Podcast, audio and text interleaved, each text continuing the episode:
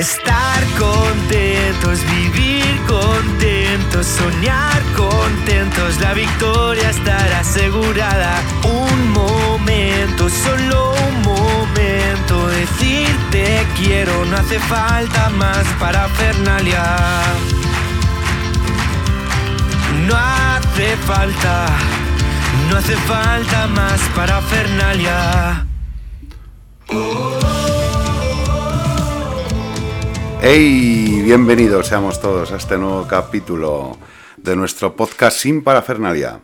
Ya estamos eh, en el capítulo 8 y tengo, además de a varias personas a mi alrededor, pues a, a la voz de, de, este podcast, el Padre Juan. Bienvenido, Padre Juan. Hola, Pepe. Gracias. Aquí con mucha alegría para compartir un nuevo capítulo. Pero no, no, tú el que tienes voz radiofónica, aquí eres tú. Eres aquí tú. somos las dos. Es el espíritu, el espíritu de este podcast. Muy bien, Padre Juan. Pues nada, bienvenido. Eh, empezamos todos los capítulos dándoos las gracias y agradeciendo, pues bueno, pues eh, el que nos escuchéis, el que nos sigáis en Instagram, etc. y las preguntas que, que nos vais haciendo. Así que gracias mmm, de antemano por, por bueno, vuestra, vuestra fidelidad. Hoy eh, es un día que vamos a hablar de un tema también muy interesante, que lo desarrollará el Padre Juan, y tenemos un invitado, como en los últimos capítulos, que, bueno, el tema va a ser eh, hablar de San José. Y con motivo de esto, pues tenemos a un invitado muy especial, un seminarista de la diócesis de Getafe que se llama... ¿Cómo te llamas? Enrique. Enrique. Enrique, bienvenido. Muchas gracias. Bien, luego estaremos contigo, Enrique, luego te daremos paso para Estupendo. que nos hables un poco de tu, bueno, pues de, de tu llamada, eh, etcétera, ¿no? Bien, nos han llegado, nos han llegado uh, algunas preguntas. Una pregunta concretamente.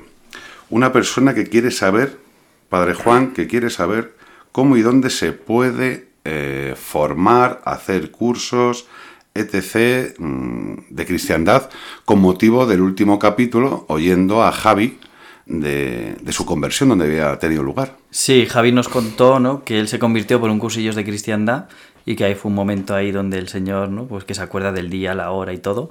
Entonces, pues ahí, acercándoos a vuestra parroquia, seguro que hay cursillos de cristiandad, tanto de Diócesis de Madrid, Alcalá como Getafe, preguntando también por los retiros de Maús. En la parroquia tenemos retiros de Maús. De hecho, hoy se está desarrollando eh, uno en nuestra parroquia eh, de hombres, eh, pues también eh, cenas alfa o meriendas alfa. Hay muchas primeras propuestas ahora para de encuentro con el Señor, pues preguntar en vuestras parroquias, que seguro que alguna es para vosotros.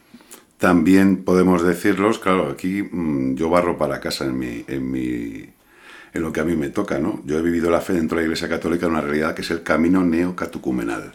Y también hay catequesis que ahora están en muchas parroquias que por regla general se suelen celebrar los lunes y los jueves a las ocho y media, pero eso depende también del párroco cuando las pueda poner. También es otra realidad dentro de la Iglesia que te puede, querido oyente, acercar al Señor de una forma pues a lo mejor más intensa que limitándonos solo a ir a misa, ¿no? A misa de 12 los domingos. Muy bien, hoy celebramos San José, querido Padre Juan. Hoy celebramos San José, aunque, bueno, litúrgicamente se celebra el día 20. Litúrgicamente se celebra sí, el día 20. porque los domingos de cuaresma, que no lo explicamos la semana pasada, en el anterior capítulo, pero tienen tanta fuerza los domingos, y encima en cuaresma más, que la fiesta litúrgica, que es una solemnidad para nosotros, que es día de precepto, no se celebra el 19, sino que se pasa al 20. Pero tú sabes, como muchos oyentes saben, que, que el que os habla ahora mismo se llama Pepe. Yo te lo decía para que me felicitaras. Es verdad, es verdad, más por triple, por triple. Te tengo que felicitar por tu santo, ¿cierto? por ser padre ¿Cierto? y porque creo que tal día como ¿cuántos años te hace cuántos años te bautizaron? 47 años hace que me bautizaron. 47 años que te bautizaron. El padre Juan se lo sabe muy bien. Muchas gracias. Así que nada, felicidades, felicidades. y a ti por lo que te toca, porque eres padre, padre de muchos. Padre de muchos, es verdad. Es Padre verdad. de muchos. Bien, pues tenemos alguna, Padre Juan, alguna noticia relevante de, de la Iglesia Católica. Pues así relevante, relevante momento, pues en este tiempo no, vamos, lo que hay en verano, que ya es muy relevante, ¿no? Que tenemos, retomamos las Jornadas Mundiales de la Juventud, ahí en agosto, del 1 al 6 en Lisboa, Así que todavía si alguno quiere, algún joven está interesado, que pregunte en las parroquias porque se empiezan a cerrar ya los plazos y los cupos. Entonces es una ocasión única, privilegiada para un encuentro muy intenso con el Señor y con el Papa. Así que si alguno todavía está interesado, que no lo piense, que pregunte y se apunte. Y luego, como noticia así más local en nuestra diócesis, esta tarde, el 19 por la tarde, eh, serán las ordenaciones sacerdotales, donde dos diáconos se ordenarán sacerdotes y un seminarista se ordenará también diácono. Entonces, para que le encomendemos, eh, les encomendemos para, bueno, para que reciban ese corazón de buen pastor como, como Jesucristo y que sigan para adelante. Y rezamos por ello, que hace falta además muchas vocaciones. Pues mm, nuestras felicitaciones de antemano.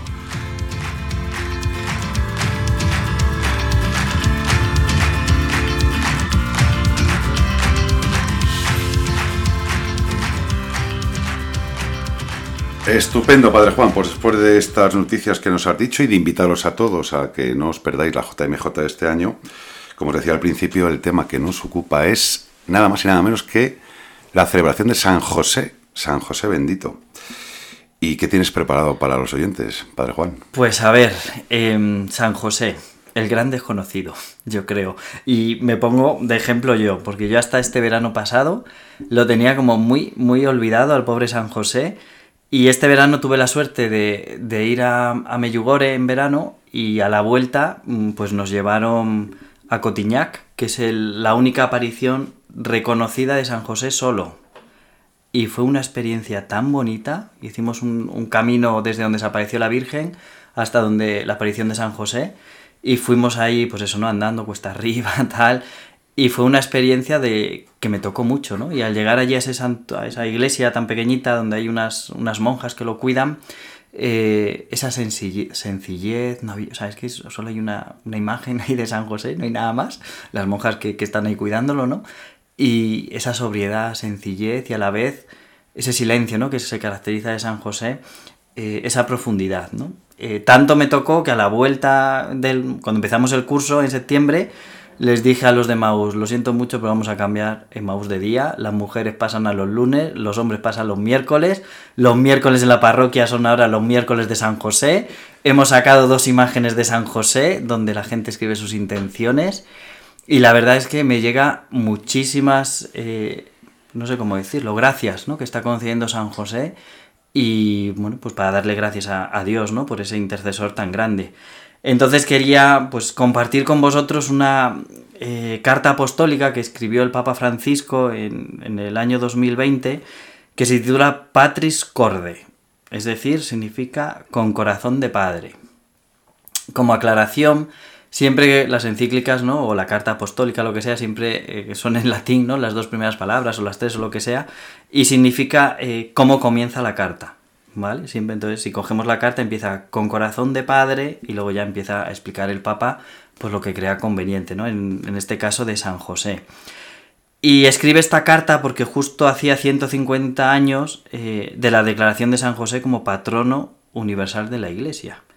Y la verdad es que eh, el releerla pues me ha vuelto a cautivar, ¿no? Porque el Papa Francisco pone unas características de San José eh, pues de una forma muy sencilla en el cual la intención que tiene el Papa es eh, que amemos más a San José, ¿no? Y que estemos más, más cerca de él. Em, San José es patrono de tantas cosas. Patrono de la iglesia, ¿no? Como de decir, patrono de los trabajadores, patrono de la buena muerte, patrono de los seminarios. Y no sé cuántos más patronazgos tiene. A mí me ha sorprendido un patronato que tiene. A ver. que además, desgraciadamente, desgraciadamente, hay muchos ahora, de los bebés no nacidos. Ah, pues mira, ese no lo, no lo sabía. No lo sabía. De los bebés no nacidos. Yo también le conozco como patrón de los ingenieros industriales. Pues, y seguro que algún oyente, si algún oyente sabe algún más patronazgo, que nos lo escriba, porque seguro que, que ahí aparece, ¿no? Y es eh, explica el Papa, eh, es que son frases a veces que, pues eso, ¿no? que nos ayudan mucho, ¿no? Pone el hombre de la presencia diaria, discreta y oculta. ¿Con qué tres eh, palabras nos muestra ¿no? cómo, cómo sería San José, ¿no? que estaba ahí todos los días, en su puesto, en su posición, discretamente y en lo oculto, ¿no? Y explica, empieza el Papa a explicar, ¿no? Pues diferentes características, ¿no? Empieza hablando de San José como Padre amado, ¿no? El esposo de la Virgen María, el Padre de Jesús, eh, donde esa paternidad ¿no? se manifestó ¿no? concretamente al haber hecho de su vida un servicio, ¿no? un sacrificio al misterio de la encarnación. Su vida fue, pues eso, ¿no? Eh, el estar ¿no? cuidando de, de, Jesús, cuidando de María y al servicio ¿no? de ese misterio tan grande ¿no? también de nuestra redención y nuestra salvación y grandes santos, ¿no? Le tienen un, gran cariño, ¿no? La más que yo conozco es eh, Santa Teresa de Ávila, ¿no? Santa Teresa de Jesús, donde rápidamente, como no era, era bien lista, ¿no? Nuestra santa le tomó como abogado intercesor, ¿no? Y ahí siempre en sus conventos, ahí, ¿no? San José, ¿no? Para de hecho, el primer convento que ella funda le pone San José de nombre. Exacto, exacto. Por esa devoción tan grande, ¿no? Y en la iglesia se, le conoce, ¿no? En todos los, miércoles, sobre todo, pues es el, día dedicado a San José y ahora como estamos en marzo y hoy es 19, aunque eh, litúrgicamente se celebre mañana el día 20, el mes de marzo entero está dedicado a, San José, ¿no? Y explica el Papa, ¿no? También, eh, como Santa Teresa lo tomó como intercesor y abogado, que nosotros también vayamos, ¿no? A San José, ¿no? Y dice, ite ad Joseph, ¿no? En latín, ¿no? Iza José, que nos recuerda cuando el pueblo de Israel ¿no? estaba ahí en, hambruna en Egipto, ¿no? donde, donde José eh, estaba allí, ¿no? entonces ¿a quién iban a pedir alimentos? ¿no? A José, ¿no? y al final acaba todo, los hermanos de José vuelven con él a Egipto, pues, eh, y él es el que les daba el alimento, ¿no? pues que nosotros también tengamos ¿no? a San José como ese intercesor ¿no? y que acudamos a él, ¿no? que él nos cuida ¿no? y, nos lleva hacia el Señor, ¿no? también hacia Jesucristo. Luego sigue el Papa hablando, ¿no? Padre de la ternura. A mí esto cuando lo estaba releyendo se me conmovía el corazón. Jesús vio la ternura de Dios en San José, en su Padre. ¿no? Y, y no, yo digo, a ver nosotros, ¿no? Si también podemos manifestar, ¿no? La ternura de Dios a través nuestra, ¿no? Y Jesús lo descubriría, ¿no? Pues ahí, ¿no? En San José, ¿no? Y cómo San José le vio pues ir creciendo, ¿no? Y le vio ir progresando Jesús cada día, ¿no? Insiste el Papa, ¿no? Que, que en esa ternura de Dios, pues que Dios no nos condena, ¿no? Que, sino que nos acoge, ¿no? Y que no tenemos que asustarnos de nuestra debilidad, ¿no? Como dice San Pablo, ¿no? Tengo un aguijón ahí en la carne y por más que grito, el Señor no me lo quita, ¿no? Y es que en nuestra debilidad se hace grande y fuerte el Señor, ¿no? Entonces, la ternura de Dios, ¿no? Y como San José, pues refleja ¿no? esa ternura ¿no? del, Padre y cómo, pues la, como Dios no nos condena, sino que nos acoge, nos abraza, nos sostiene y nos perdona. ¿no? Nos perdona siempre, siempre. Luego sigue, ¿no? Y sigue hablando el Papa, ¿no? Eh, San José como padre de la obediencia. San José, mm, Dios se manifiesta de una manera muy peculiar, que es a través de los sueños. La Sagrada Escritura son eh, dos evangelistas ¿no? los que recogen más la, vida de San José, lo poquito que aparece en los evangelios, y nos muestran cuatro sueños, ¿no? Y cómo eh, en esos sueños San José no lo duda, ¿no? Es que no dudó ni un instante en obedecer. Y hizo, pues como María, ¿no? Fue el fiat de San José, pues lo que Dios le estaba poniendo, ¿no? Y así eh, aprendió, ¿no? Jesús también aprendió al, contemplar eso, a hacer la voluntad del Padre, ¿no? Porque vemos cómo San José eh, se encarga, ¿no? De cuidar, ¿no? Y velar esos primeros pasos de Jesús y cómo eh, Jesús lo vería, ¿no? Y cómo San José, igual la Virgen María, ¿no? Entrarían en esa relación con el Padre y Jesús ahí fue aprendiendo, ¿no? Fue aprendiendo. Y nosotros, pues lo mismo, ¿no? Obedecer, ¿no? Que muchas veces nos cuesta, ¿no? Y además no solemos preguntar al Señor qué es lo que quiere de nosotros, sino que, ay, lo que intuimos y tal, pues lo, hacemos, ¿no? Pero no, pararnos ahora en esta cuaresma y a ver, Señor, ¿qué es lo que quieres de mí? ¿No? ¿Cómo quieres que viva esta cuaresma? ¿No? ¿Qué es lo que tengo que cambiar en mi vida? Y el Señor nos responde. Yo, yo cada vez que lo... porque es un personaje que a mí me, me fascina, lo de la obediencia yo creo que es lo que peor se lleva, ¿verdad? Los que sois consagrados y los que no lo somos, aunque también se dice que creo que son los padres de la iglesia los que dicen el que, el que obedece nunca se equivoca. Pero ciertamente yo también me veo esta figura de San José que sin dudar, o sí, en su humanidad, obedeció sin entender nada. O sea, lo que a mí me fascina de San José en la característica de la obediencia es que supo crucificar su razón. Porque claro, imaginaros el, asunto, ¿no? Viene María y le dice que estoy embarazada. Pero ¿cómo que estás embarazada? Es que eso es muy fuerte, ¿no? Eh, eso es un... Bueno, pues esos sueños que ha hecho referencia el Padre Juan es también para tenerlo un poco en cuenta, esa humanidad de San José, cómo se pudo y cómo se supo dejar eh, acariciar por la voluntad de Dios. Hacer por el Señor, sí. Sí, sí, que al final siempre es lo que más nos cuesta, ¿no? El, el, corresponder, ¿no? A lo que Dios quiere, que muchas veces, pues a lo mejor no comprendemos, no, no entendemos, nos revelamos, ¿no? Y en cambio San José nunca se revela. Nunca. Él es un hombre de acción, nunca dice nada. Eh, de hecho, en la Sagrada Escritura, o sea, en, los Evangelios no dice, y San José dijo, no.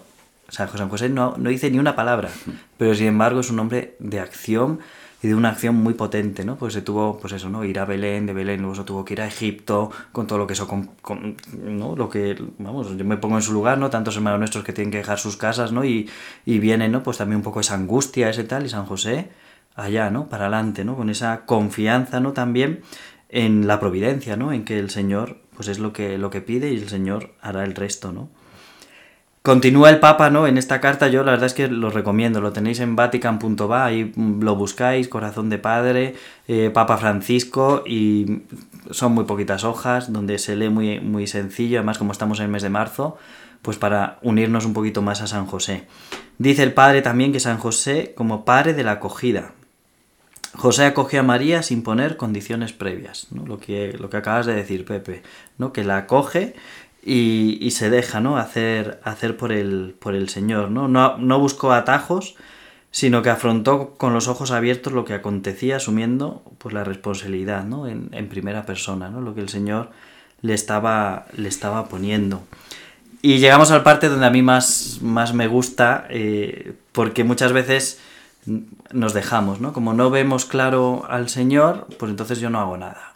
Y aquí San José viene a decirnos que sí, ¿no? Dice, Padre de la valentía creativa.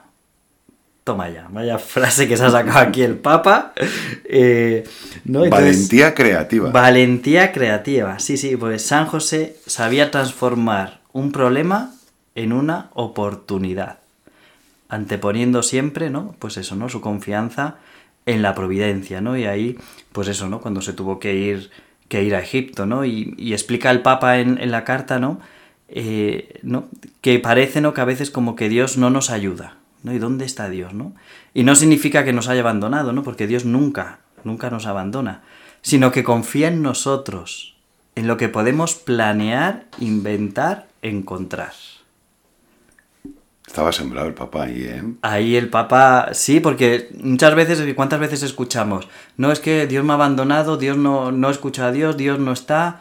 No, no, es que a lo mejor quiere que tú también te muevas, ¿no? Y tengas esa invención creativa para salir, ¿no? Y a mí, hay, los de mi parroquia aquí en Arroyo saben que hay una palabra que yo nunca digo, que es problema. Porque el problema tiene una connotación negativa. O sea, cuando uno dice, tengo un problema, aunque sea una tontería, ya lo hace, está haciendo enorme, ¿no? Y te sale como, problema, no puedo. Entonces siempre les digo que en vez de problema, eh, pues una dificultad. Porque la dificultad, como que dices, tengo una dificultad, pero ya el decirlo, ya te sale el, voy a ver cómo puedo solucionar esa dificultad y voy a ponerme manos a la obra para salir adelante, ¿no? Y esa es la invención creativa. Esa es la invención creativa. No dejarnos pasivos como que Dios lo tiene que hacer todo, ¿no? Dios quiere que colaboremos también. Y nos deja ese ámbito, ¿no? Para poder salir, ¿no? Y para que nosotros también colaboremos con el Señor. Y acaba el Papa, bueno, pues hablando de, de San José como padre trabajador, ¿no? Patrono de los trabajadores, ahí el primero de mayo. Jesús eh, de José, ¿no? Aprendió el valor, la dignidad y la alegría de lo que significa comer el pan que es fruto del propio trabajo, ¿no? El trabajo se convierte en participación en la obra misma de la salvación.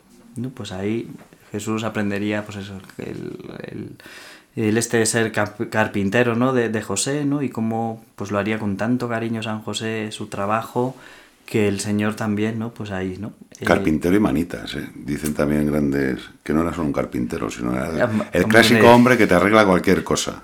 Que Sí. te arregla cualquier cosa. Oye, ¿sabes tú por qué se le dice a San José que es un hombre justo? A ver, Eso se dice mucho en la escritura. sí, sí, sí, San José el- como justo. Eh, No, te- no te- no es una pregunta porque también te iba a decir yo el por qué. Cuando A a, mí me lo... De todo esto que has dicho tú, que escribe el Papa, eh, yo estaba pensando cuando a mí me lo... Me dieron un- una pequeña charla catequética de San José y decían, ¿tú sabes por qué es justo San José? Porque es bueno, porque es un buenazo, porque es un tío que no tiene genio, no tiene carácter, no se cabrea, no se enfada. No, porque precisamente por todo lo que has dicho, has comentado tú, Padre Juan, de, escrito por, por el Papa, es porque se ajusta. Es justo porque se ajusta a la voluntad de Dios. Por eso es justo San José, porque es el hombre por excelencia que se ajusta a la voluntad de Dios. En todo lo que has, narrado, ¿no? Se ajusta no entender su historia porque viene una mujer que es la que se quiere desposar y resulta que sin haberla conocido, entendemos este término como conocer, eh, que está embarazada de un niño, eh, que a través de los sueños tiene que coger y movilizar a toda la familia e irse a Egipto, volver de Egipto, etc. Y eso a mí me, me- me gustó, quería, quería apuntarlo porque es una cosa que me, me llamó la atención y, y me invitó además a decir, no es el justo el que es un buenazo, que No, también, sino el que se ajusta a la voluntad de Dios. Y acaba el Papa, ya el último que explica de, de San José es eh, Padre en la sombra.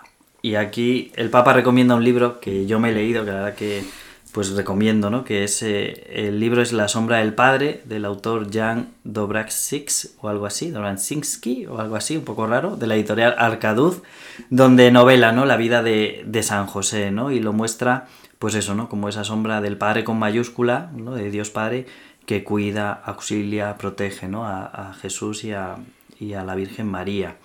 Y explica el Papa, ¿no? Que ese ser padre en la sombra, luego hace una reflexión muy bonita sobre ser padre, hace una reflexión también muy bonita sobre eh, la vida consagrada y el sacerdocio, ¿no? El ser célibe y, eh, la castidad, eh, lo que es, eh, lo que significa, ¿no? El, el ser padre, ¿no? Y dice, ser padre significa introducir al niño en la, espera- en la experiencia de la vida, en la realidad, hacerlo capaz de elegir, de ser libre. Vaya definición para los padres en este día. En este día. Yo ¿no? te invito a que las repitas, por favor. Significa introducir al niño en la experiencia de la vida, en la realidad, hacerlo capaz de elegir, de ser libre.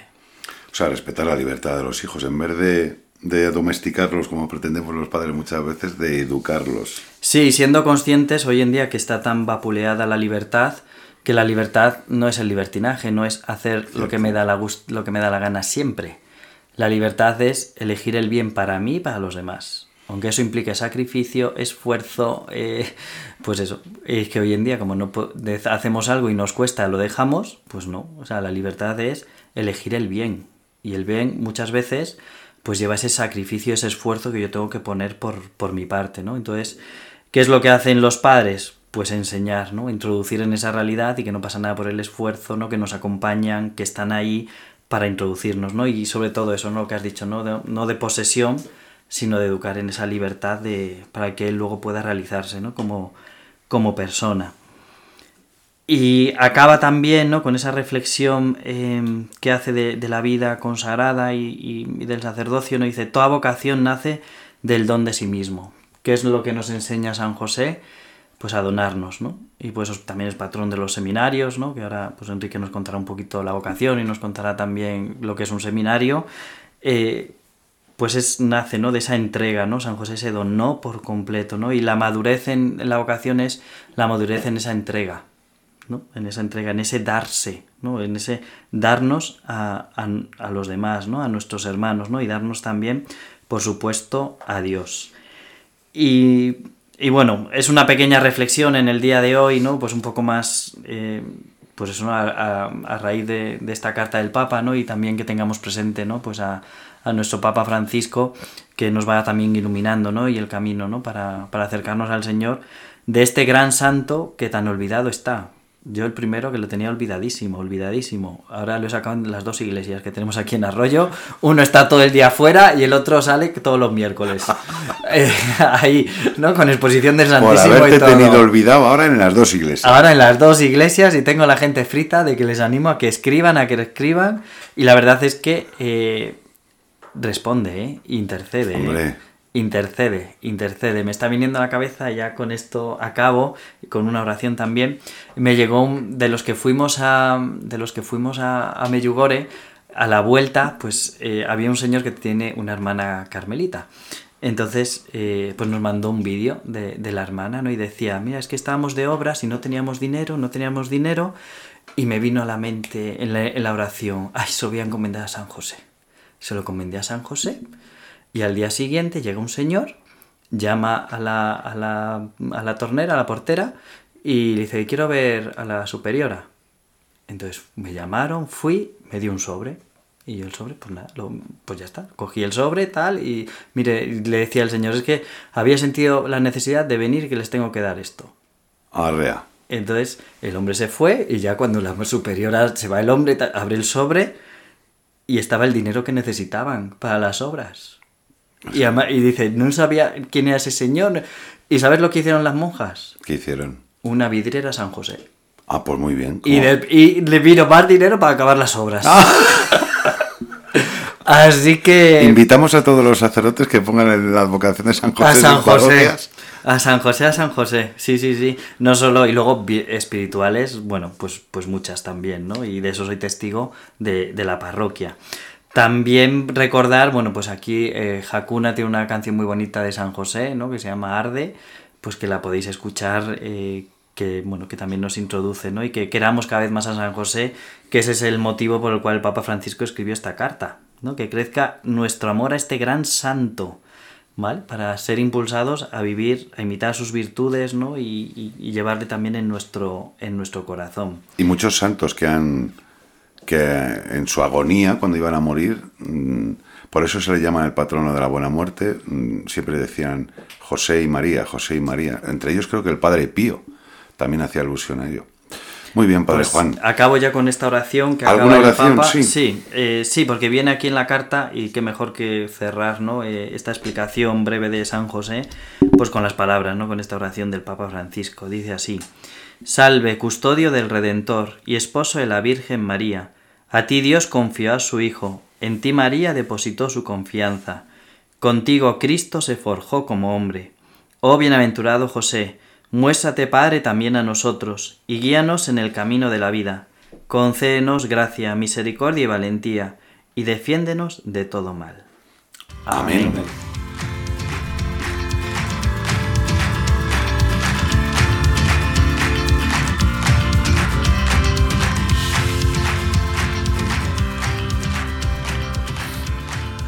Muy bien, pues muchas gracias, Padre Juan, como siempre, por tus explicaciones.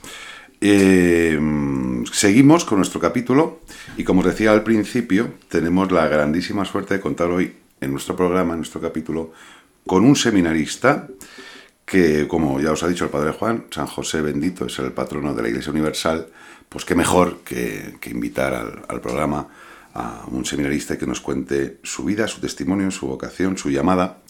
Bienvenido, Quique, bienvenido, Enrique. Muchas gracias, Pepe. ¿Todo bien? Muy bien, muy contento también de poder estar aquí, de poder alabar al Señor, dar este testimonio y que llegue a mucha gente. Es una bendición que pueda haber podcasts como estos para que en todas partes se pueda bendecir al Señor. Pues estupendo. Te vamos a dar ya paso. Estupendo. Eh, el padre Juan o yo te daremos a, a lo mejor alguna pregunta. Alguna preguntilla más, como nos conocemos de- desde hace mucho. Es Claro. verdad. Y nada, el micrófono es tuyo. Preséntate Muy bien. primero, preséntate. Pues nada, me presento, me llamo Enrique Cerrada, tengo 25 años y estoy en, en cuarto del seminario. Y bueno, pues hoy que me han pedido que venga aquí un poco a contar mi testimonio, mi, mi vocación, pues yo creo que lo primero empieza por, por mi vida, mi familia, mi historia, porque a veces uno se piensa, ¿de dónde salen los curas? ¿no? Vienen de, de otro planeta, son Caen- extraterrestres. caen del cielo, ahí Caen del cielo. Y pues dice la escritura que el sumo sacerdote es tomado entre los hermanos, pues los sacerdotes de hoy igual, ¿no? Son tomados entre los hombres del mundo para ser puestos también eh, en medio de ellos para interceder por Dios. Y pues mi vocación no se entiende sin, sin mi familia, sin, sin mi vida, decía el padre Juan antes que nos conocemos y cuánto, cuánto comienzo de esta historia aparte de ahí, porque eh, mi familia y mi hermana, tengo una hermana solo, hemos, eh, vivimos en Madrid, pero hemos hecho vida parroquial en Villaviciosa Dodón, donde estaba antes el padre Juan, y ahí los sacerdotes que estaban eh, nos engancharon para bien, ¿no?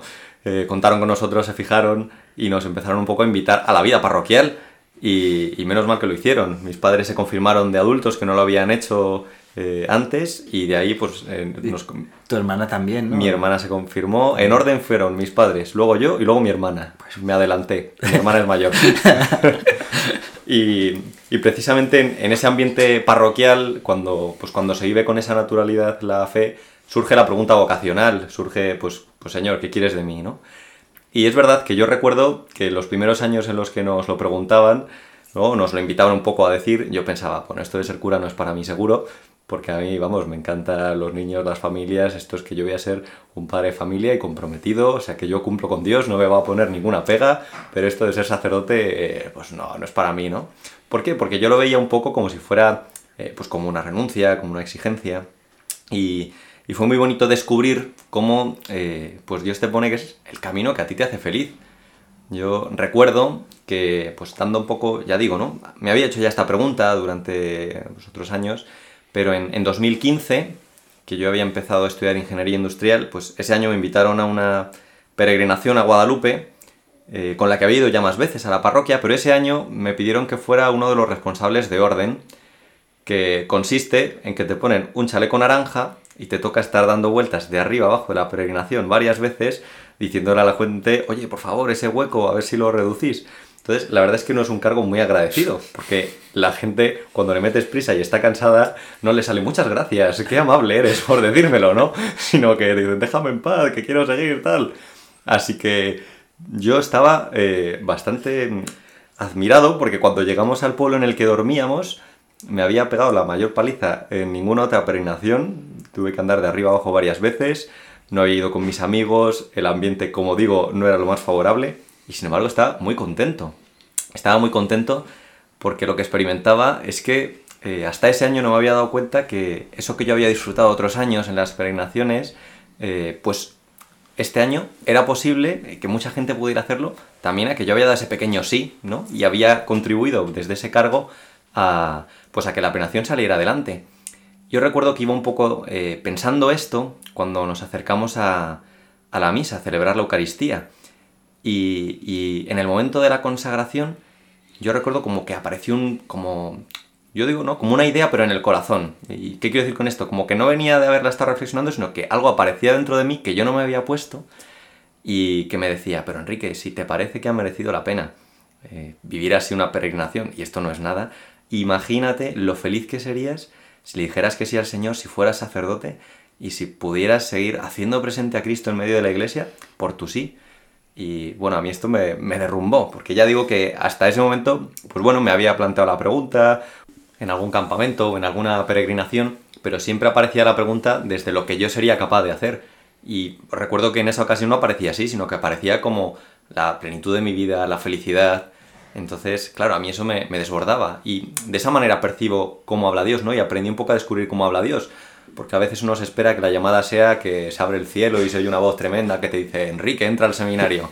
Pero pues no es así. Sin embargo, puedo tener como conciencia de que hay una palabra que me dirige al corazón porque no es mía. Y, esa experiencia, pues cuando uno la, tiene más veces en la oración, ¿no? Te, te pasan cosas que dices, jo, es que esto es providencial. O sea, esto no ha podido pasar, esto no se me ha podido ocurrir sino que pues Dios de verdad está ahí y va actuando y va hablando de estas maneras. Y cuando, perdón nada, nada. Ahí, cuando estabas en la, oración, en la oración o en la misa, fue en la, misa, En la misa. Mm. Eh, te viene eso, ¿cómo reaccionas? O sea, ¿qué... Mm. Bueno, pues yo...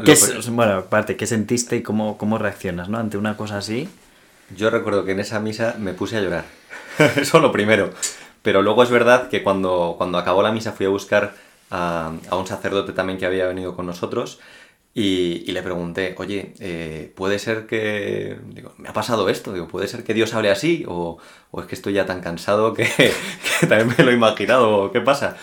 Y, me ayudó muchísimo porque me, me dijo que sí, que efectivamente Dios podía hablar así. Y además me invitó a confiar mucho en la Virgen María. me dijo, mira, si, si Dios te llama, ponlo en manos de la Virgen María, que es madre de todas las vocaciones, y te va a ayudar mucho. Y me regaló un rosario que sigo llevando siempre encima. Y es el rosario con el que rezo todos los días, desde, desde aquella vez. Así que nada, pues cuando volví de esa peregrinación tocaba pues aterrizarlo y ver si esto quedaba solo, ¿no? En esa peregrinación o qué pasaba. Y empecé a ir al introductorio, que para el que no sepa qué es, es la primera pregunta que Te- iba a venir. Creo que los dos te íbamos a preguntar lo ¿Qué mismo. es el ¿Qué es introductorio? el introductorio? Pues el introductorio es eh, como un curso, podríamos llamar, que se hace en el seminario, en el que todavía no eres seminarista, pero durante ese año, los sábados por la mañana, pues se da como una pequeña formación de en qué consiste la vida sacerdotal. Y además es muy interesante, yo en concreto, pues ese año recuerdo, claro, ¿no? Que vienes primero, cuando te has planteado que seas sacerdote, lo que piensas es, pues lo que más has visto y más te ha gustado, pues irte de, de convivencias, de, campamentos, de peregrinaciones, entonces claro, eso nos atrae a, a todos, bueno, de alguna manera, ¿no? También Dios se sirve de eso. Pero fue muy bonito porque en ese año descubres en qué consiste ser sacerdote. Y yo de ese año lo que recuerdo es que me, me quedó mucho que el sacerdote es como una presencia de Jesús en medio del mundo y es como otro Jesús que sigue pues caminando en nuestras ciudades, en nuestros barrios y, que lleva esa presencia y que por eso, porque es otro Jesús, pues puede llevar el perdón de Dios, eh, se puede hacer presente en la Eucaristía y darnos en alimento cuando, ¿no? cuando el sacerdote habla en primera persona, ¿no? Automáticamente esto es muy cuerpo, cuando dice yo te absuelvo, es porque es eso, otro Jesús, ¿no? Entonces, a mí eso me ayudó este eh, curso, que como digo, se hace por las mañanas eh, en, el, en el seminario, y que luego además tiene un rato en el que comemos con los seminaristas, o se echa un partido de fútbol. Entonces, bueno, pues vas un poco viendo cómo es la vida allí y, ¿Dónde, ¿Dónde está el seminario, Enrique? El seminario nuestro de Getafe está en el Cerro de los Ángeles, que es un sitio realmente especial Privilegiado. privilegiado, la verdad. Somos unos afortunados. Y, y allí está, muy junto a un convento de madres carmelitas. Estamos una comunidad de 27 seminaristas y 6 sacerdotes formadores. Cuatro formadores y dos directores espirituales que están un poco pues, al cargo de, pues, de la formación de los, de los seminaristas. Está contestando a preguntas que le íbamos a hacer, Padre Juan. Se está adelantando, ¿eh? Se está adelantando. Es tremendo este seminarista, el día que esté ordenado. Pues nada, chico, y además eh, la forma de hablar, ¿verdad? Eh, Sí, el Radio sí. Vaticano, en la próxima. Muy bien. Bueno, pues ya lo que iba a decir, me adelanto a la pregunta. Porque, claro, Cuéntanos un poquito ahí el- la vida del seminario. Sí, sí. Eso es, lo que iba a decir es que también porque yo antes de entrar al seminario pensaba que el seminario era pues algo así como una especie de, pues como residencia de universitarios, ¿no? Mientras, porque además mucha gente te pregunta, "Ah, bueno, tal, entonces los seminaristas, ¿qué estudiáis? ¿No? Es la pregunta. Pues es verdad, estudiamos teología, pero entonces dicen, ah, bueno, entonces claro, el seminario es como esa residencia de estudiantes en la que vives mientras estudias teología. Es como lo primero que piensa mucha, mucha gente que nos pregunta. Yo mismo lo pensaba, ¿no? Hasta que, hasta que fui allí. Y, ya digo que para mí la imagen que más se ajusta es, como he dicho, que el sacerdote es esa presencia de Jesús en medio del mundo. Para mí el seminario es como esa escuela de aprender a ser en todas las dimensiones ese Jesús en medio del mundo. Está claro que una es la intelectual, ¿no? Como, como hemos dicho, y por eso vamos a la universidad, estudiamos teología, porque la gente también necesita, ¿no? Que, que- la palabra de Dios que escuchan, pues que la puedan eh, acoger en su vida, ¿no? Y, y de ahí esa tarea también de la predicación de los sacerdotes que pasa por actualizar esa palabra de Dios al, al momento de hoy. Y por eso no serviría que cualquier, ¿no? Que los sacerdotes hablaran de cualquier cosa que se les ocurre. Por eso necesitan estudiar, ¿no? Es- y por eso es tan importante que se formen, para que puedan introducir a la gente en, en la vida de Dios, ¿no? Y en los misterios. Pero no es, no es la única dimensión. También el seminario, se, la formación como tal se diría, podemos llamar en, cinco dimensiones. Hemos dicho esta, la, la intelectual, luego hay otra que es la dimensión humana.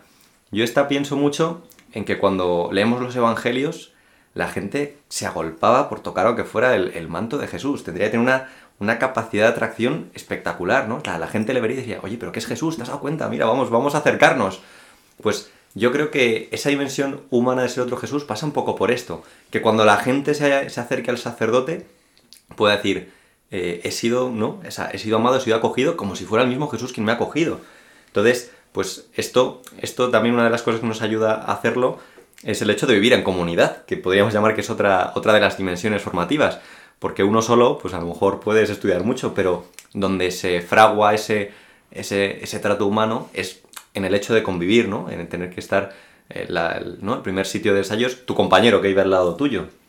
La tercera dimensión sería la dimensión espiritual, porque también eh, Jesús, pues vemos que antes de hacer cualquier cosa nos lo encontramos rezando. Antes de hacer nada, aparece rezando al Padre, buscando esos momentos de, intimidad.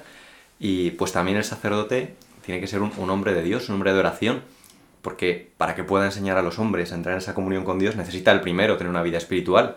Esto en el seminario tenemos la gracia de que todos los días celebramos la Eucaristía y tenemos un rato de, adoración al Santísimo y además tenemos la facilidad de podernos confesar con frecuencia, tener dirección espiritual. Entonces, esto ayuda a que podamos ir creciendo en esta pues, relación con Dios para poder hacer también luego a los demás partícipes de, esta, de esta vida de oración. Y la última de las dimensiones sería la dimensión pastoral, que a mí es mi dimensión favorita. Voy a decir por qué. Porque la dimensión pastoral es aprender a ser, pues, Cristo buen pastor y esta en concreto es, eh, como tal, se forma o se haría enviándonos a las parroquias. Nosotros los seminaristas, los viernes por la tarde y los domingos por la mañana nos envían a una parroquia. Y además para mí esto ha sido muy, muy bonito y muy especial en los años de seminario, porque una vez más, ¿no? La gente se piensa, ah, ¿qué vais a hacer en las parroquias? Como unas prácticas, ¿no? Hacéis prácticas de cura. sí, es verdad, esto te lo dice la gente. Y entonces, además dices, ah, bueno, pues es claro, por eso es bueno, ¿no? Que probéis varias parroquias y hagáis varios sitios distintos, ¿no? Unas prácticas hasta que vas afinando. Y para mí es muy bonito ver que no es tanto eso como, pues, eh, hacer, ¿no? Encarnar esto que, que se fragua en todas las otras dimensiones y estar, pues, celebrando como una comunidad concreta, en una parroquia concreta, y aprendiendo, que esto me parece muy, muy, muy bonito, de los sacerdotes que allí están a ser sacerdote. De hecho, para mí, eh, esto ha sido lo, más especial, ¿no? Y, yo también cuando me preguntan ahora por mi vocación, digo, es verdad que, hubo como una primera llamada que, que fuese a que se contara esta peinación, pero, pero si viviera solo de eso y no se actualiza, pues sería una, una relación estéril. Un, matrimonio que solo vive del primer encuentro y no va actualizando esa, ese, ese amor, pues se queda así. Y para mí ha sido muy bonito porque la llamada se ha ido actualizando en este paso por las parroquias, en, ese ver la, pues la vida de los sacerdotes entregada que, te despierta a decir, jope, yo eso es lo que también quiero. Yo también quiero ser, ser, ser así, yo también quiero llevar esa presencia, yo también quiero eh, ¿no? ser Jesús así, en, medio de la comunidad. Y a mí esto me, me, ha ayudado mucho, el testimonio de los sacerdotes, especialmente de los sacerdotes mayores, cuando puedes ver ¿no? esa, esa vida gastada de verdad y entregada y esa fidelidad al Señor y con una alegría, con un entusiasmo que dices, es que si llego la, la mitad de feliz, ha merecido la pena, ¿no? Así que, bueno, pues así, en eso consiste un poco la formación del seminario. Para mí, en mis palabras, ser otro Jesús, ¿no? Que el día que te imponen las manos, como, como iba a ocurrir a, dos hermanos nuestros, eh, dos hermanos nuestros que estuvieron de seminaristas aquí en Arroyo Molinos. Además, sí, sí. Aprendiendo del padre Juan, esto que estamos diciendo. bueno, no sé yo si aprendieron mucho, pero, pero bueno, aquí les tratamos con mucho cariño y le intentamos acompañar, que, que para eso también nos, nos, nos lo envían, ¿no? El, el, seminario, ¿no? Para sobre todo, pues eso, lo que acabas de decir, ¿no? Para introduciros en lo que es ser pastor, ¿no? Y tener ese corazón de, de pastor como, como Jesucristo, ¿no? Y una comunidad, porque el pastor sin la comunidad no va a ningún lado, no va a ningún lado. Es verdad. Entonces se me estaba ocurriendo, eh, eh, bueno, tú antes de entrar al seminario acabaste una carrera, ¿no? que nos has dicho que, que, no sé si lo has dicho o no. he dicho, que empecé ingeniería industrial, pero, empezaste y acabaste. No he dicho ni que la acabé ni cómo.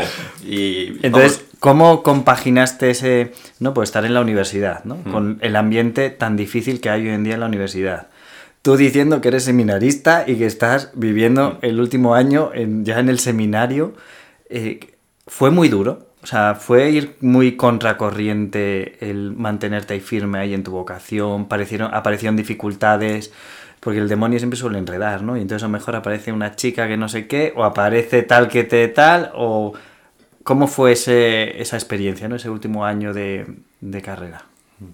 Bueno, para mí la, la, experiencia universitaria fue muy buena. Yo no sé si fue profético o no, pero creo que antes de entrar en clase entré en la capilla de la universidad lo primero que hice al llegar a la universidad fue conocer la, capilla y, para mí, ya digo, fue una experiencia muy buena porque desde que empecé, desde que entré a la universidad, tuve la ocasión de poder ir a misa todos los días, que hasta, hasta ese momento no lo había hecho. Mientras iba al colegio o al instituto, pues iba los domingos con mis padres, pero como que ya en esa edad en la que pues que te sientes un poco como autónomo, ¿no? Ya has cumplido la mayoría de edad, vas a la universidad por tu cuenta, pues también eh, fue como una edad de ser también autónomo en la fe y tomarte en serio tus, eh, pues, eh, tu, tu, fe, tu religión. Y yo empecé a, eso, a ir a misa todos los días Y para mí, en ese sentido, fue muy fácil porque fui como abiertamente cristiano con mis compañeros desde el día uno.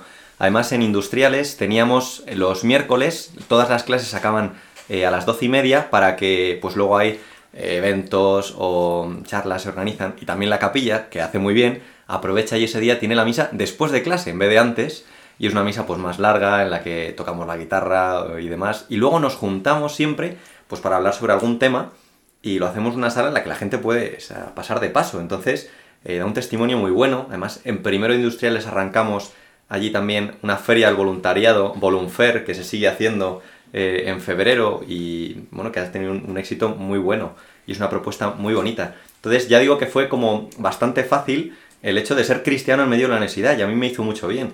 De hecho, desde segundo industriales el capellán me, me pidió que, que, fuera, hacíamos un pasaclases igual que pasaba la tuna a avisar que había tuna y entraba cantando canciones o el equipo de rugby a invitarte a cerveza, pues la los chicos que íbamos a la capilla pasamos por las clases de primero a decir, oye, que sabéis que nuestra universidad tiene capilla, que, que, hay algo más en la vida que estudiar y que sacar las asignaturas. Así que si, si en algún momento uno lo necesita, que sepa que, que Dios también está aquí en esta universidad y se puede pasar. Entonces, claro, pues con esto para mí me fue muy fácil en ese sentido ser, ser cristiano en medio de la universidad y cuando eh, pues surge la, vocación, que ya he dicho que es en, primero de industriales. Eh, claro, a mí esto no lo he contado antes, pero a mí me supuso, ¿y ahora qué hago? Porque ese año de introductorio yo había seguido estudiando y, pensaba, ¿y ahora qué hago? Dejo la carrera, entro al seminario, eh, o acabo y luego entro, y porque yo lo que veía es que se confirmaba en mí esa llamada, pero donde más resonaba es en lo que vivía precisamente en la universidad, porque ese ser presencia de Jesús en medio de otros donde yo más lo podía vivir ese año era ahí, estando entre mis compañeros, porque además una experiencia muy bonita que tenía es que, eh, pues, no era quizá un ambiente tan adverso como un ambiente de desconocimiento, ¿no? Hoy hay mucha gente que simplemente no ha oído hablar eh, de Dios, de Jesús, y cuando tienen un compañero que es abiertamente cristiano, eh, pues a veces más que, más que eh, iras o cosas así, surge curiosidad. Entonces yo recuerdo tener muchos compañeros que me hacían preguntas, ¿no? Como que habían quedado, pues eso, en la catequesis se habían ido o ni siquiera, ¿no? Y claro, cuando, cuando te ven, que vas a misa todos los días, que te ven además en los eventos que se organizan, que dices, oye, este chico, y recuerdo que fue muy bonito, y a mí me confirmaba esto, ese ser presencia de Jesús para otros. Entonces, eh, a mí, bueno, el rector del seminario me invitó precisamente por eso a pues, seguir este discernimiento y a ser ya seminarista acabando la carrera. Entonces, los, mi segundo y tercero industriales lo hice todavía viviendo en mi casa, pero iba los fines de semana al seminario. Y en cuarto, que me preguntaba el padre Juan, ya me mudé al seminario a hacer el primer año que se llama propedéutico, que seguro que ahora me preguntáis qué es y lo explicaré, pero eh, viviendo. Entonces, pues fue difícil. Bueno, yo creo que fue un año muy bueno. Em, empezando porque el Industriales empezaba en septiembre y, el curso del seminario, la universidad del seminario empieza en, en, octubre. Entonces yo llevaba un mes yéndome a mi casa en una dirección y de repente empieza octubre y empiezo a irme en otra dirección. Y un día me dice un compañero, ¿dónde vas? Y digo, a casa. Me dice, si tu casa es por allí. Digo, no, es que me he mudado. Me dice, ¿a dónde? Digo, al seminario. Así que... todo despertaba como preguntas, ¿no? A mi alrededor. Lo, más, ese año lo que más me escuché, ¿no? Cuando la gente se iba enterando, era como, ah, pero, ¿y eso tal? Pues mira, sí, que estoy en el seminario, que, pues que creo que Dios me llama a ser sacerdote, entonces, bueno, estoy acabando esto, pero, pero quiero ser sacerdote. Entonces, pues mucha gente era como, ah, bueno, pues ya me casarás. era la, la, respuesta más común. Pero en, en, general yo, yo tengo un recuerdo muy bonito, ¿no? O sea, que fue una época de la que, pues madurar mi fe y además ver cómo se, se, hacía eso real, ¿no? O sea, que no quedaba solo en una idea, oh, qué ilusión me haría esto, tal, ¿no? Sino que ya ese ser presencia, aunque fuera cristiana, ¿no? En medio de mis compañeros, poder responder algunas dudas, poder, pues, hablar abiertamente de que, jope, que a mí me hacía tan feliz esto, ¿no? Y, y ellos lo veían, para mí fue una gracia. Entonces, eh, más que problemas, para mí me reafirmó y hoy yo no entiendo eh, toda mi historia, mi seminario, sin, sin esto, ¿no? Claro, es, tu, es, tu, historia, o sea, es tu camino. Es Cada uno tenemos nuestro camino, ¿no? Para ir al, al, Señor. Y una gracia, porque yo te estaba oyendo y el hecho de haber vivido toda la carrera con esa vocación tan contundente, con todo lo que el Padre Juan decía, que es la realidad que, nos, que tenemos, es porque, mmm, bendito sea el Señor, ¿no? Te ha protegido mucho y te ha protegido San José, te ha protegido, ¿no? A mí el, el, rector del seminario, cuando me invitaba a hacer esto, me dijo, ¿qué es lo que cambia, no? Dice, porque me propuso, tú me, me, escribes la carta para entrar al seminario, pero de momento sigues viendo en casa, acabas la carrera y sigues discerniendo. me dice, ¿qué es lo que cambia? Pues que ya no eres un chico que va a misa todos los días, hace apostolado, eh, hace eventos ¿no? de voluntariado, sino que eres un seminarista que todo lo que hace, estudia, vive las relaciones, es parte de su formación para ser sacerdote. Entonces, claro, a mí me ayudó mucho que todo lo que hacía era para esto. Entonces, se vive de una manera distinta, ¿no? incluso los propios exámenes, los propios agobios, los afrontas de una manera distinta si lo que piensas es, va mi vida en esto, ¿no? En, la nota, que si lo que dices es, mira, yo estoy aquí para, para, ser otro Jesús. Y eso pasará por darlo todo en los exámenes, por supuesto, pero pasa por mucho más, ¿no? Entonces a mí me ayudó mucho, quizá eso, me libró también de muchas cosas, ¿no? El vivir desde esa conciencia todo, todo el estudio de lo que hacía, ¿no? Qué barbaridad, yo porque no tengo la potestad para ello, ni el discernimiento, ¿no? Pero yo lo, ordenaba hoy mismo. Déjale, todavía... Oye, antes de terminar con tu testimonio, que nos está mm, encantando, una pregunta que me, que me, viene. ¿Cuántos años de seminario son para, para poderte ordenar sacerdote? Bueno, hay un... En, en total serían ocho años, podríamos decir. El primer año, que lo he mencionado antes con esa palabra tan rara que se llama propedéutico, que viene a significar en griego como preparatorio, es un, es un año en el que se vive ya en el seminario y eh, se estudia sobre todo eh, el catecismo, un poco una introducción a la filosofía, a latín, a humanidades, pero que tiene mucho peso en, el discernimiento. Esto es, lo, pidió el Papa Francisco hace unos eh, cuantos años porque pues, se veía que a veces uno entraba en el seminario con ese deseo de seguir al Señor, pero metido en el ritmo de la carrera, te centrabas tanto, ¿no? Por el tiempo que requiere, que es así, ¿no? En, la carrera que a lo mejor hasta varios años más adelante no te habías parado a pensar, oye, ¿y esto con lo que yo entré se confirma? Entonces, este año tiene esa, intención de mm, avivar esa pregunta vocacional y confirmarla. Entonces, está puesto al principio y, eh, como digo, se llama el propedéutico. Luego, los años de la formación vendrían pues acompasados con la carrera de teología. Se estudia una carrera de teología que dura cinco años. Yo, como he dicho, estoy ahora en cuarto de teología, pero sumando el propedéutico sería como quinto. Y eh, la carrera, cuando acabas quinto, viene lo que se llama el año de pastoral, que sería el, séptimo año, ¿no? O el, sí, son los cinco de carrera, el primero el sexto de propedéutico, séptimo el de pastoral, que eh, este año ya se envía durante más tiempo. Eh, nosotros ahora mismo, desde el jueves por la tarde hasta el domingo ya los seminaristas son enviados a la parroquia en la que están destinados, de tal manera pues que ya viven un poco con esa comunidad y participan de algo más que, lo, que haya esa tarde del viernes y mañana del domingo. Y, un poco se va para fraguar ya ese corazón de pastor, ¿no? Por eso la, la etapa pastoral. Y normalmente ese año se suele ir acompasando de otro estudio que vendría a ser se llama una licenciatura, pero lo podríamos llamar como un grado más máster, ¿no? En nomenclatura civil, ¿no? Pues acabado el grado, que sería la teología, podríamos empezar como un máster, un bienio. Pues depende, porque derecho bueno, no es un bienio. Eso, derecho que le tocó estudiar al padre Juan son otros tres años más. Tres años más que nos chupamos ahí. Para la gloria de Dios, que bueno, que se hace mucho bien también, ayudando en los tribunales eclesiásticos. Sí. Eso luego, una vez que uno acaba la teología, el, el obispo a lo mejor te puede pedir, según la necesidad que haya, pues que estudies una cosa u otra.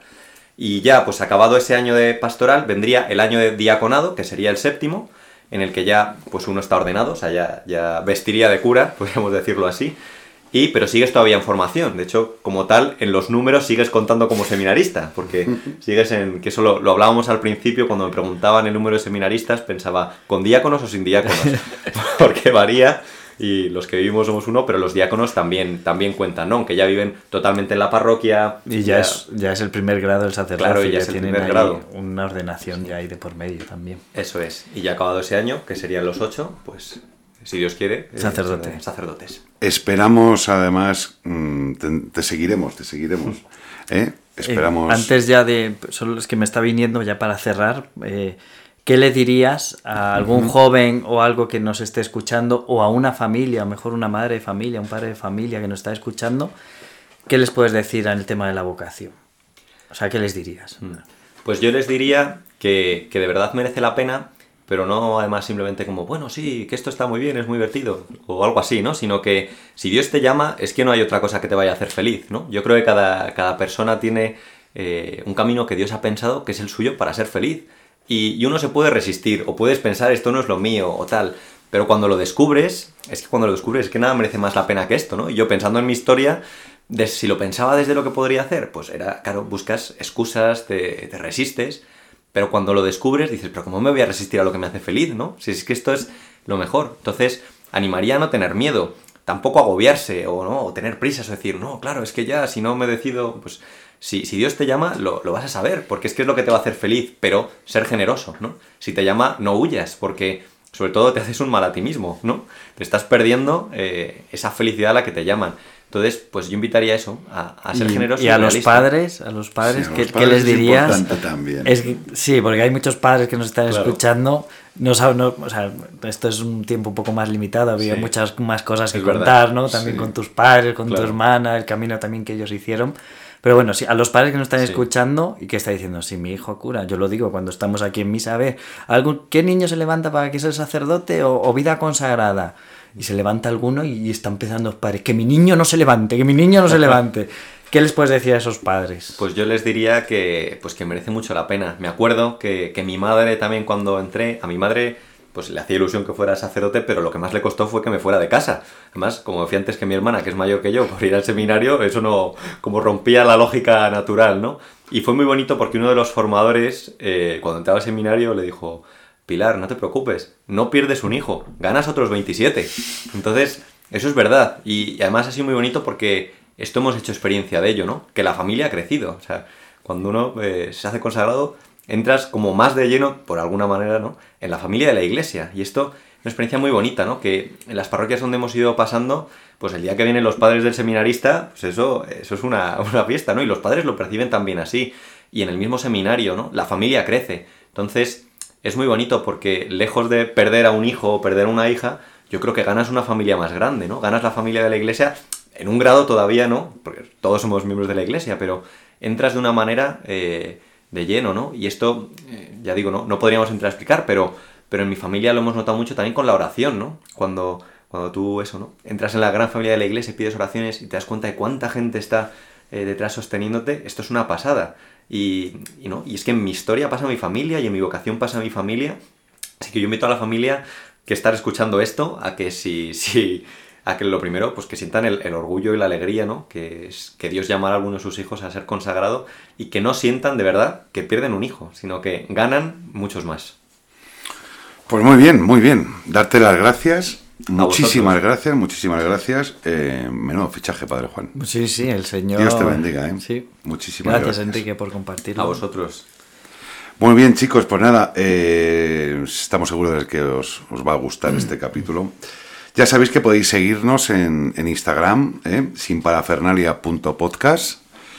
Además podéis enviarnos vuestras preguntas, vuestras sugerencias a sinparafernalia.podcast.gmail.com Podéis compartir el podcast con vuestros amigos, con vuestros familiares, con vuestros compañeros de seminario, con el rector, con, con los el, formadores. Con los formadores, con todos, con todos. Acordaros de lo que os vengo diciendo últimamente también, con aquel que ves en la calle, en la parada del metro de autobús y le preguntas si escucha sin parafernalia y te dice que no, pues le invitas a ello. Le invitamos, sí, sí.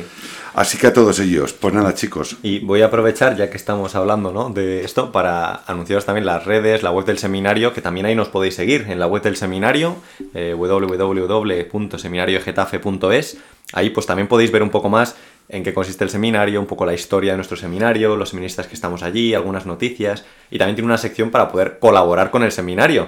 Eh, que también nos hace falta a los seminaristas. Mucha eh, falta. Mucha falta sí. y, y, además siempre como que da mucha vergüenza pedir dinero, pero es que el seminario pues no, es de todos. Claro que sí. Así que ahí en la página web, quien quiera dejar algún donativo o hacer algo más eh, mensual o no sé qué, ahí viene toda la información también para que podamos hacerlo. Y también hay la opción de sostenernos no solo económicamente, sino con la oración, que ya sé que todos rezáis por las vocaciones, pero en concreto si queréis en la página web hay una opción de suscribirse a una cadena de oración, ¿no? que te vincula de alguna manera a que un día al mes lo ofreces especialmente por, pues por el seminario, por algún seminarista, y eso también desde la página web se, se puede entrar. Pues lo dicho chicos, ya sabéis que, bueno, pues eh, ha quedado todo yo creo que claro y dicho. Que Dios os bendiga a todos.